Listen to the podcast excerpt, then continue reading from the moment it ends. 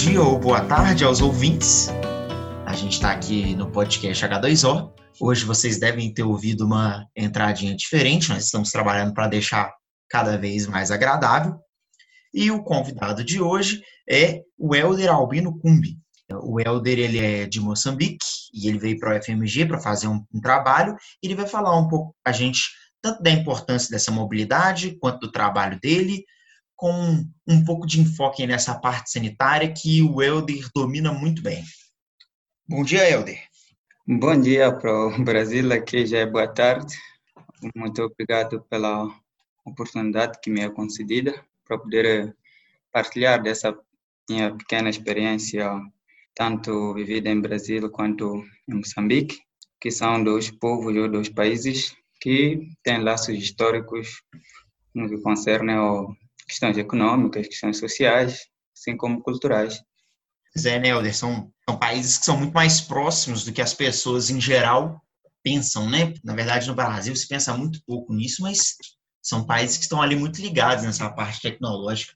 Mas, Helder, deixa eu falar um pouquinho aqui com você. Eu queria te pedir para você fazer um pouco de uma introdução, se apresentar um pouco, falar um pouco da sua história, por que engenharia ambiental, a universidade, falar um pouquinho da universidade que você estudou em Moçambique, como que você conheceu o FMG, como que foi sua passagem para cá. Oh, eu sou Helder Kumbe, moçambicano, do sul de Moçambique venho de uma área rural, falamos distrito aqui. Tenho dividido minha infância com entre eu ir à escola, ir buscar água e jogar futebol. Então, na altura, eu não, não, não conseguia perceber que o fato de colocar o, o galão de, de água na cabeça era mesmo um problema de não ter os serviços de, de água melhorados, ter que percorrer alguma distância para buscar água, ajudar os meus familiares. E isso, de alguma forma, teria despertado mais em, em diante a minha infância precisaria de alguma coisa melhor no que concerne ao abastecimento de água e saneamento. Quando já fui percebendo que era possível tirar água da torneira, e isso deixou-me cada vez mais apaixonado pelo abastecimento de água e, e saneamento. Eu acho que aqui no Brasil, por nós termos uma população que já é muito urbana, muitas vezes a gente para de perceber isso, mas ainda tem, mesmo que a população brasileira seja mais urbana, ainda tem uma parcela muito grande de população rural que vive isso que você está falando. Assim, a gente tem uma parcela da população que vive sem água encanada, é quase que uma jornada para conseguir buscar água, às vezes, mesmo que seja uma pequena vila aqui no Brasil, tem que ir até um poço para buscar água e voltar, e se ficar mais tarde começa a ficar mais perigoso. A realidade que as pessoas vivem podem influenciar muito no, em como elas querem mudar o mundo. Muito, muito interessante essa pequena abordagem do meu debriefing, porque eu hoje, quando faço uma pequena retrospectiva, vejo que na altura o, o objetivo era só ir buscar água. E na altura nem percebia que aquela água que eu ia buscar no poço ou no, no, no rio era não era não era potável era era só ir buscar água para ter ter água para preparar refeições e tomar banho para poder ir à escola. Então isso de alguma forma é algo quem na verdade vive ou viveu isso sabe o que, que realmente significa porque é, é, um, é uma visão um pouco diferente de alguém que nasceu e tinha já água canalizada em casa. Então, para mim, acabo tendo uma, uma, trajetória que começa daquilo que é realmente a maior preocupação do, do, de todo um povo olhando para as, as, populações mais carenciadas, tanto no, no, modelo brasileiro quanto no modelo moçambicano. Então, isso é, não tem igual. Foi praticamente sem dúvida, quando chegou o momento de decidir nadar nessas, nessas águas profundas, olhando para o abastecimento de água e, saneamento. E não tinha dúvida que estava a seguir uma área que seria muito dessa ajudar as pessoas no meu país como, como um todo. E aí você decidiu por fazer o curso superior na UEM. Sim, ao decidir pelo curso superior na UEM, eu posso ser muito franco, Mateus. Na altura, de alguma forma, parecia que era uma escolha, mas que na, na prática não era escolha, que tinha que ir para lá, porque era praticamente a opção na altura para poder seguir um, curso técnico, praticamente, da, da minha área, olhando para questões de engenharia. Sou engenheiro rural com especialização em saneamento, o abastecimento de água e saneamento. Também tenho mestrado em recursos hídricos, meio ambiente e saneamento, mais para concentração para abastecimento de água. Na UFMG, em Brasília. Eu entro no mestrado em 2012 e termino em 2013. Em 2013, e você escreveu um, a sua tese aqui, ela chegou a ser publicada, né? Foi publicada em 2013, em dezembro de 2013. A minha dissertação foi praticamente baseada num, num trabalho ou um projeto que foi levado a cabo pela UFMG, em parceria com FUNASA, norteada para a pesquisa de soluções uh, para pequenas comunidades. Nesse caso, estou a falar de assentamentos quilombolas do INCRA, que é o Instituto Nacional de Colonização e Reforma Agrária. Então, no, no âmbito dessa parceria entre o FUNASA e o FMG, foram selecionados algumas, alguns assentamentos onde eh, foram desenvolvidas essas pesquisas. Então, no grupo onde eu fazia parte, fomos escolhidos de forma voluntária ao mesmo tempo para fazermos parte dessa pesquisa e fizemos o trabalho no, em São Francisco, numa comunidade chamada Lajedo, que é uma comunidade quilombola, que é atravessada pelo rio São Francisco. Então, alguns colegas foram, alguns alunos foram selecionados, fizemos um diagnóstico participativo, o diagnóstico rural participativo, e depois desse diagnóstico participativo, cada estudante foi atribuído ou escolheu um determinado tema à busca da solução dos problemas que foram encontrados nessas missões do campo feitas em Lajedo.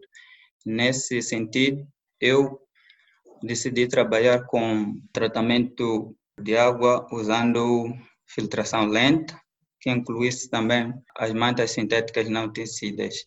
Alguns pesquisaram a desinfecção solar e outros trabalharam com filtração em margem visto que durante o nosso diagnóstico lá, essas soluções já eram empregues pela comunidade local como soluções alternativas de tratamento de água. Nós queríamos aprimorar, olhando para a linha de pesquisa, para depois replicarmos no âmbito do projeto como solução daquela comunidade. A sua tese de mestrado, ela trata do projeto piloto, certo? Ela trata da escala laboratorial.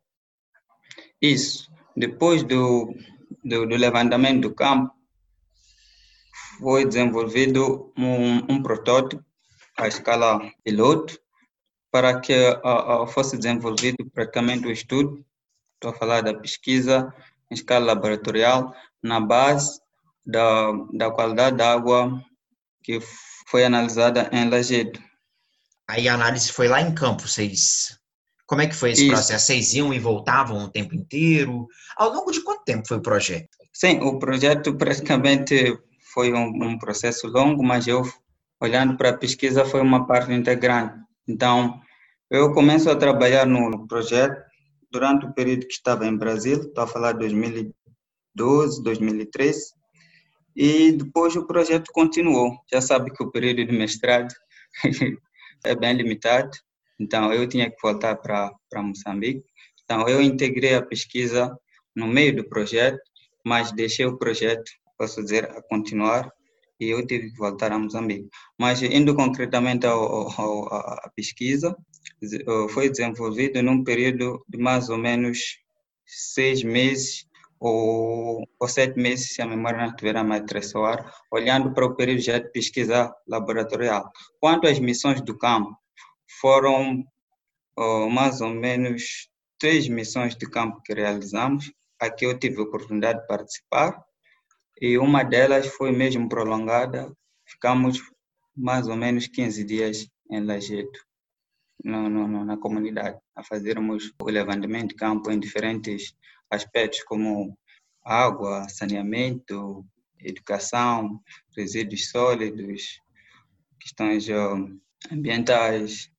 E aí, durante essas visitas, vocês uh, identificaram essas problemáticas, entre elas o abastecimento de água que tinha o problema, quanto a turbidez, e aí você aplicou o seu projeto, o seu, a sua metodologia para resolução, que é essa de manta sintética, correto? Isso. Olhando para a qualidade da água do Rio São Francisco, não sei se é o nome correto, mas é São, São Francisco, sim. A turbidez varia, como nós sabemos, tanto para a época seca, assim como para época chuvosa. Então, tínhamos praticamente turbidez na ordem, variava mais ou menos de 5 até, em algumas estações, até por aí, abaixo de 50, olhando para o tipo de captação que estavam a fazer, porque eles faziam pequenos poços, não sei se esse é o termo que usamos ou é que usam em Brasil, para poder melhorar de alguma forma a qualidade da água que, que atravessava ou a qualidade da água do rio. Eles não faziam a captação diretamente. Então, eh, foram diversas experiências lá vividas que, eh, de alguma forma, coincidem com aquilo que é a situação rural também vivida em Moçambique. Por isso que foi muito interessante para mim integrar esse, esse grupo de, de estudantes e ver muitas similaridades no que tange a questões de abastecimento de água e saneamento e fazer parte de solução de alguma forma, porque eh, no âmbito dessa, dessa pesquisa fui percebendo que as soluções que estavam sendo pesquisadas por, por nós, como um grupo, podiam ser replicadas também em Moçambique. Então, olhando para a pesquisa que eu desenvolvi, concluímos que as mantas sintéticas não tecidas poderiam ser parte integrante da filtração lenta, visto que elas, sem incluir até a parte do, do, dos filtros lentos, usando suas mantas sintéticas não tecidas, conseguimos ter um, bons resultados olhando para água com diferentes tipos de turbidez, diferentes valores de turbidez. Estou a falar de turbidez de 10, turbidez de 50 e turbidez de 100. Então, conseguimos aferir que elas davam um, um bom desempenho e pudesse uh, serem empregues como parte integrante da filtração lenta, ou mesmo, já no, na parte de pesquisa percebemos que só elas conseguiriam fazer uh, o tratamento de água com turbidez, principalmente abaixo de 10 unidades de turbação. Olha, é muito bom, né, a gente saber que esse tipo de pesquisa traz resultados. Mas, Helder, falando agora um pouco para o nosso público mais técnico, por que, que você não fala um pouco da metodologia do seu estudo? O, falando das mantas sintéticas não tecidas, são basicamente, como já o próprio nome sugere, são mantas que não são produzidas olhando para a indústria têxtil comum, a pesquisa foi na base de uma seleção de diferentes tipos de mantas, com granulometrias diferentes. No início, selecionamos oito mantas, fomos ensaiando com diferentes tipos de água. Nós tínhamos eh, decidido que eram três tipos de água. Estou a falar de tipo, água tipo 1, que era de 10 unidades de turbação, tipo 2, que era de 50, e tipo 3, que era de, de 100. Então, Selecionamos a melhor manta na base de menor turvação. Estou a falar da turvação de 10. Então, depois de selecionarmos a manta que apresentou melhor desempenho, fomos já para diferentes unidades de turvação. Estou a falar das três, dos três tipos de água, conforme a nossa classificação. E com base nos resultados que oh, percebemos que aquela manta sintética não tecida apresentava um bom desempenho para os três tipos de, de água. Uhum. Obviamente, com para água tipo 1 com turvação menor, o desempenho foi ainda melhor, que dava já para atender os padrões de potabilidade. Estou a falar do padrão brasileiro, assim como o, o padrão moçambicano, porque o, nosso, o nosso limite de turvação para, para o consumo humano para o Brasil ia até um para água filtrada na altura e para Moçambique era até cinco. Uhum. Então atendia conforme perfeitamente os dois padrões. Nós tivemos turvações abaixo para água tipo 1, abaixo de 0,5. Muito bom, então, o processo. É, e você cita também no seu trabalho que o projeto, né, ele tem como objetivo trazer uma técnica que fosse acessível, correto? Quanto ao preço dessa manta ou a possibilidade de replicação, como que fica? O Matheus, sendo muito concreto quanto à questão de, uh, do custo das mantas, mesmo a sua acessibilidade, esse foi mesmo o nosso desafio no, no âmbito da, da pesquisa, porque, como eu disse, mesmo a sua produção não é igual aos tecidos comumente usados tivemos que pedir ou requisitar do outro estado para Minas, Minas Gerais, para o FMG, e esse praticamente seria o principal desafio a par da aquisição. Mas acredito que como o campo de, com o campo de pesquisa a, a trazer resultados satisfatórios para para essa essa indústria, acredito que é possível ter já produção em escala alargada. Na altura estava a pesquisar a componente piloto, mas depois dos resultados, acredito que com pesquisas mais uh, subsequentes e publicando mais os resultados, possamos atrair a indústria nesse sentido para avançarmos com a sua produção e replicar a escala alargada. Isso não se difere com o que acontece com outras tecnologias de tratamento. Sim, lógico. É, o processo, na verdade, é sempre esse. A gente tem uma ideia, né, faz um trabalho, isso tem que ser desenvolvido muito, né, antes de ser aplicável de fato.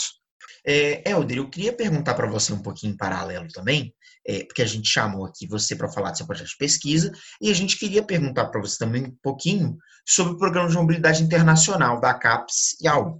A gente tem alguns ouvintes que são de fora do Brasil, e você participou desse programa de mobilidade para vir para o FMG fazer um pouquinho do projeto de pesquisa.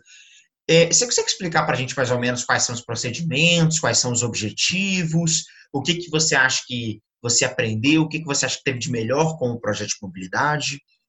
Eu, felizmente, eu participei desse projeto de promobilidade da CAPES, em parceria com a OLUP.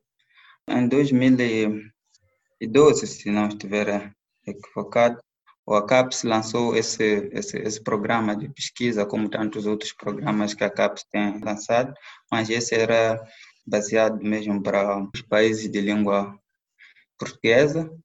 Então, esse programa visava aumentar a cooperação entre as universidades da língua portuguesa, que na altura pertenciam, ou acredito que ainda pertence à Associação de Universidades de Língua Portuguesa, que hum, estava sendo presidida mesmo pelo, pelo Moçambique até 2013.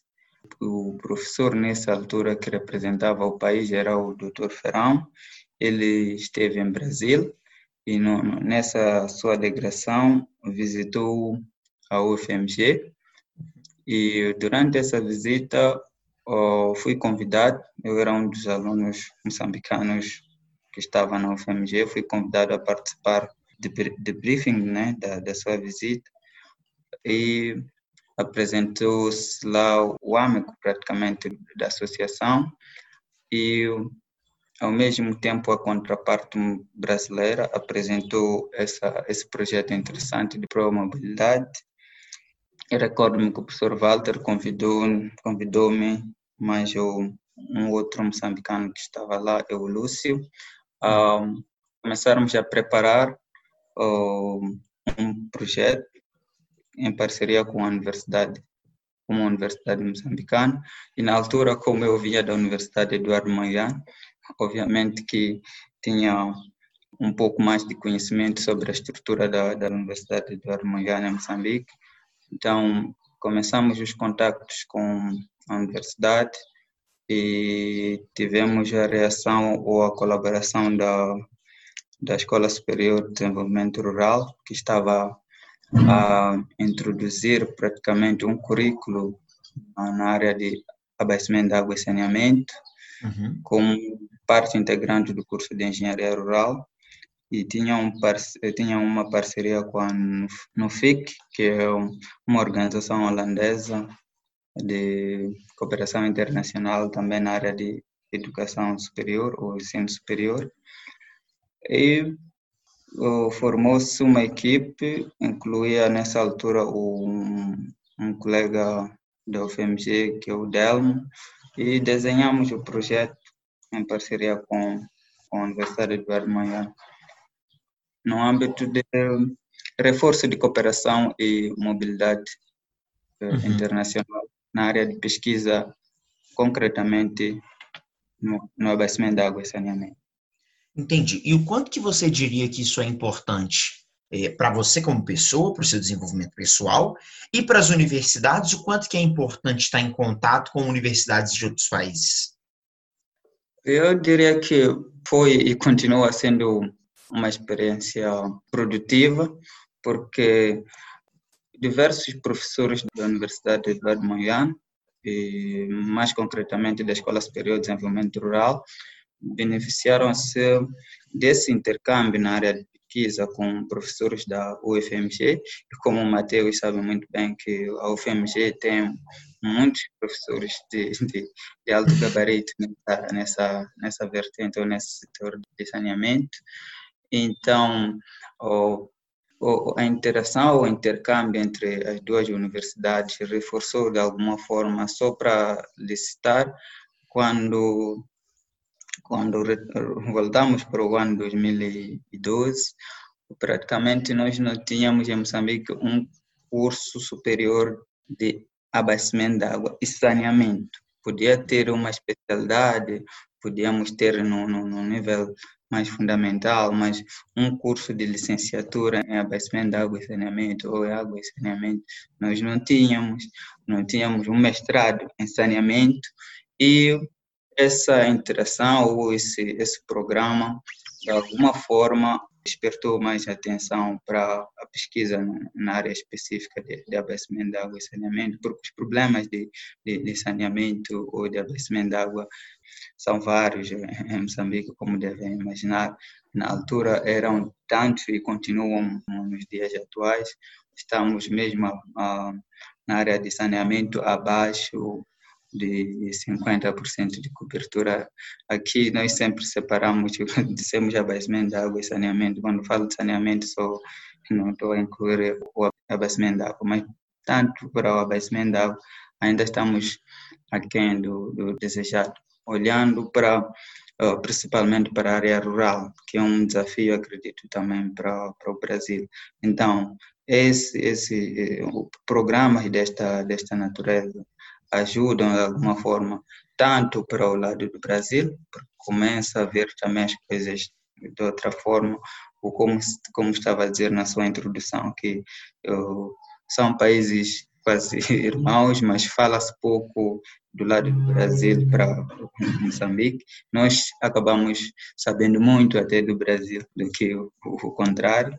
Então, programas desta natureza acabam trazendo à tona a questão mesmo de, de de dados sobre o saneamento, como estamos a falar da área de saneamento, olhando para aquilo também que é a estrutura do, do, do país em termos de resposta para, para melhorar as condições sanitárias eh, do país e contar também com o apoio de um país irmão como o Brasil. Acredito que é inquestionável a importância de programas desta natureza para, mim, eu praticamente sou também um subresultado disso que eu estava aqui a explicar. É, é, é extremamente importante para mim. Obviamente que eu não fui resultado deste, deste programa específico, mas também desses programas que eu, e a, CAPES, a CAPES e, e o CNPq vão promovendo para diversos países e no caso estou a falar de Moçambique, eu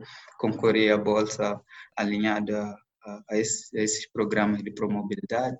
E hoje estou aqui a, a, trabalhar na área de saneamento, já sou um profissional na área de saneamento, abastecimento e acredito que de alguma forma estou a apoiar o meu país, pode não não não ser ainda o suficiente, mas eu, eu sou mais um profissional que já estou inserido aqui para para melhorar as condições de abastecimento de água e saneamento no, no meu país, que são, que são, são ainda cada vez desafiadores.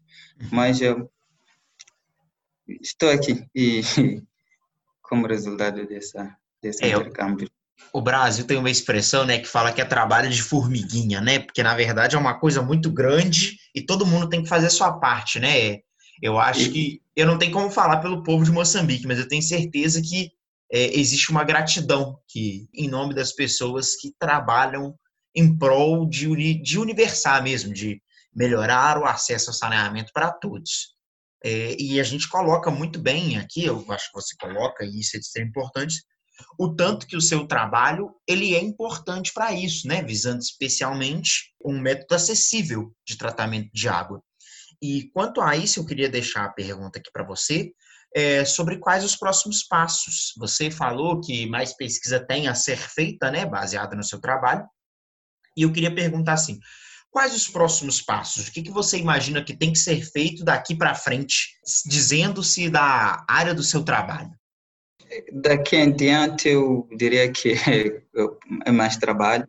Os desafios aqui são enormes. Eu estou que voltei do Brasil, estive envolvido num, num grande programa eh, na, na, província de Gaza, que é uma das províncias do sul do país, e foi praticamente por o, o, o que aprendi durante os meus poucos poucos anos em Brasil, também em Moçambique, na prática, porque uma coisa é estar na sala de aulas e outra coisa é estar no terreno.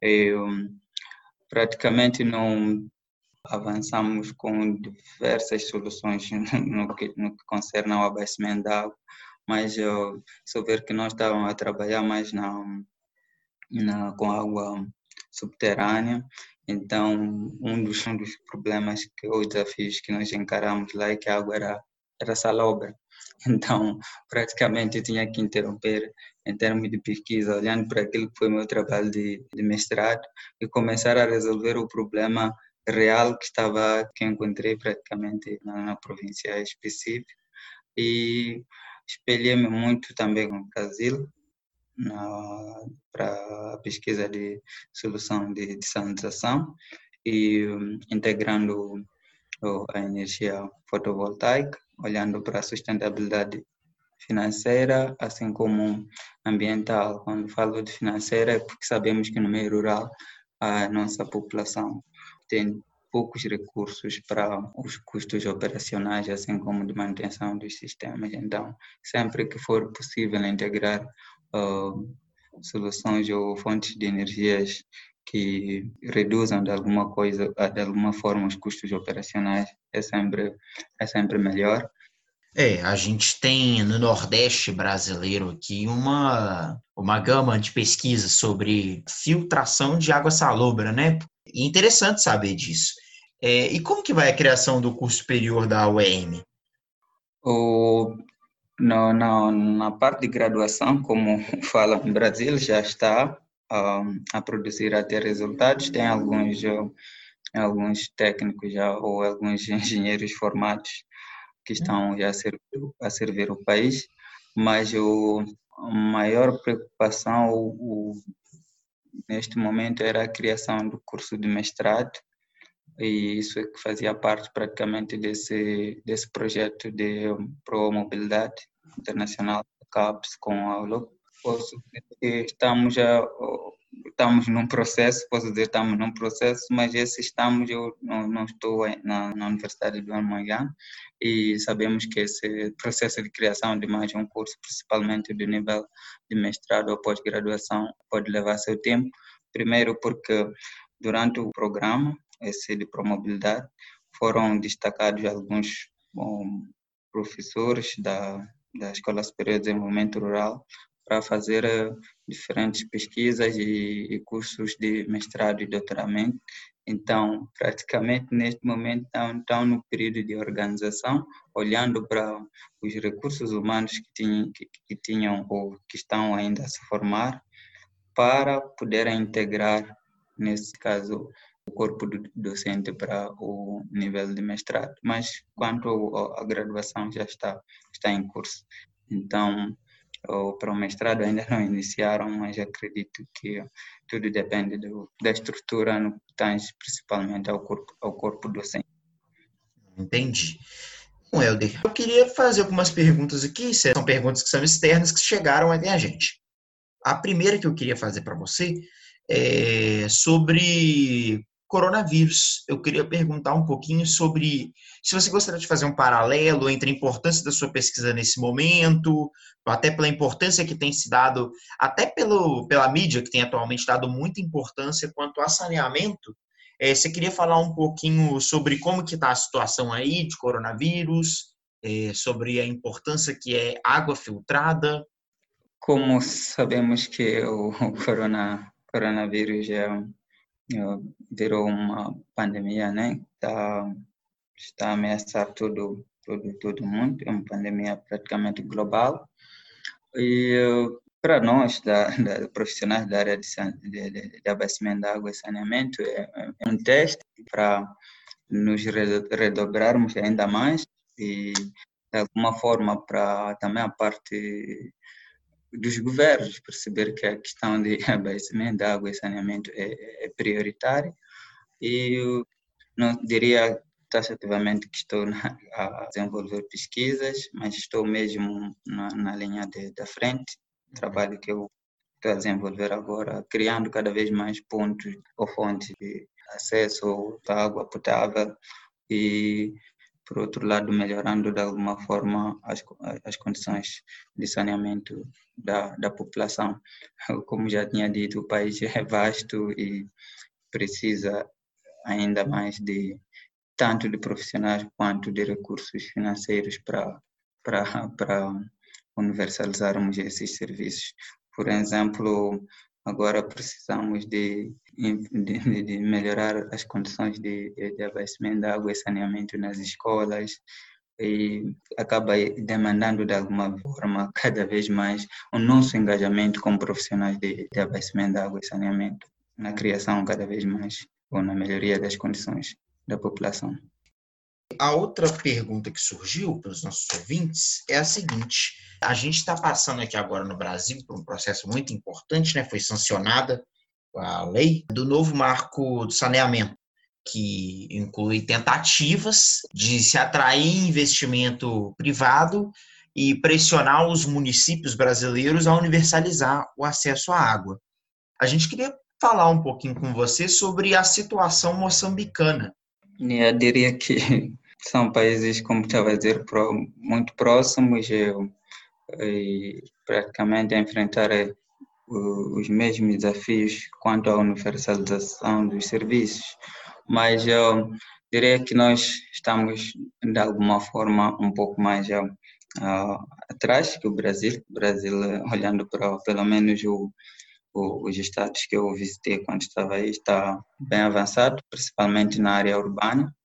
E aqui em Moçambique, nos últimos anos também, diversos esforços estão sendo, estão sendo envidados para, para melhorar a situação, mas ainda temos um longo caminho em frente, porque nós ainda estamos em algumas situações, principalmente na área rural, a depender de soluções uh, micro, estou a falar de bomba manual, que são soluções muito muito pequenas que só nos garantem serviços mínimos uh, e precisamos de alguma forma de, de correr um pouco mais uh, na otimização das nossas fontes de, de abastecimento de água, olhando para a universalização.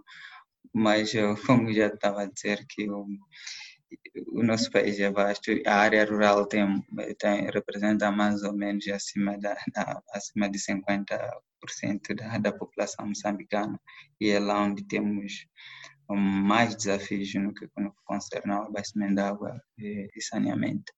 E, felizmente, eu trabalho mais na área, na área rural, e é uma das motivações prende-se a isso, ao, ao, desafios que na área rural são mais, são mais, são mais expressivos ou significantes que a área urbana. A gente costuma, sempre no final do nosso episódio, e com você não é diferente, te dar um espaço aberto.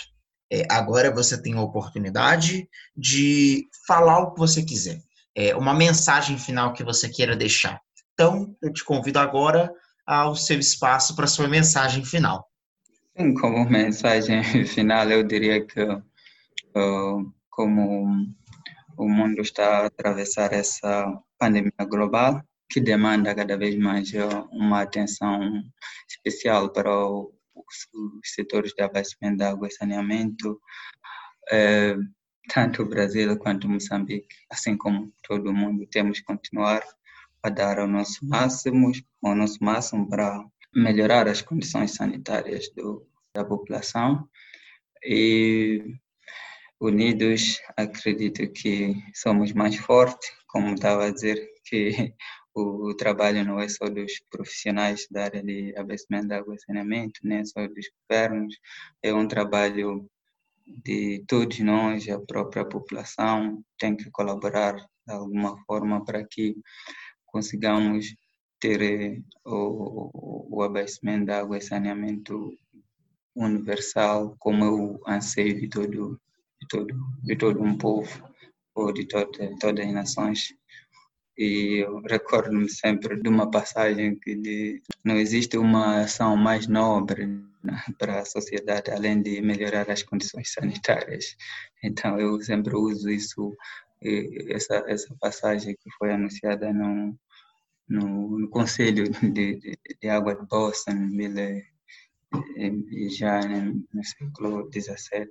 Então, se até se na altura já se pensava assim, por que não nos dias de hoje continuarmos engajados e cada vez mais unidos para a melhorar as, as condições sanitárias da, da população e quiçá pudéssemos reduzir muitos problemas que temos vivido nos dias atuais.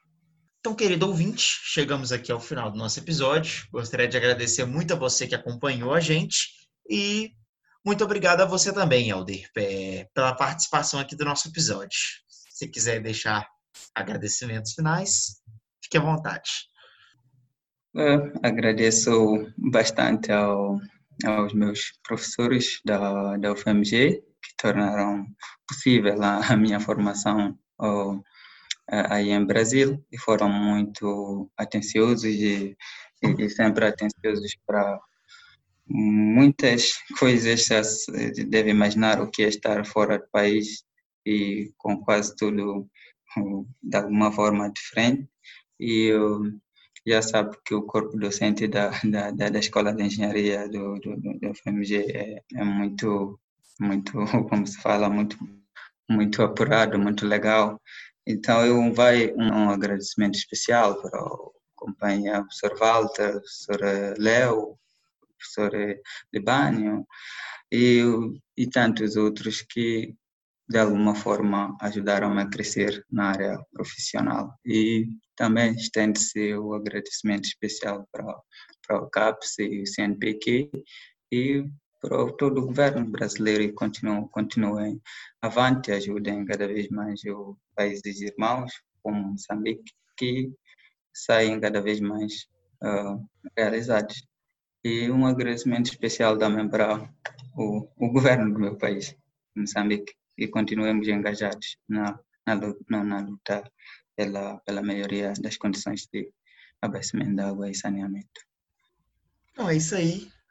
Muitíssimo obrigado, Helder, pela participação. Uma boa tarde para você. Obrigado.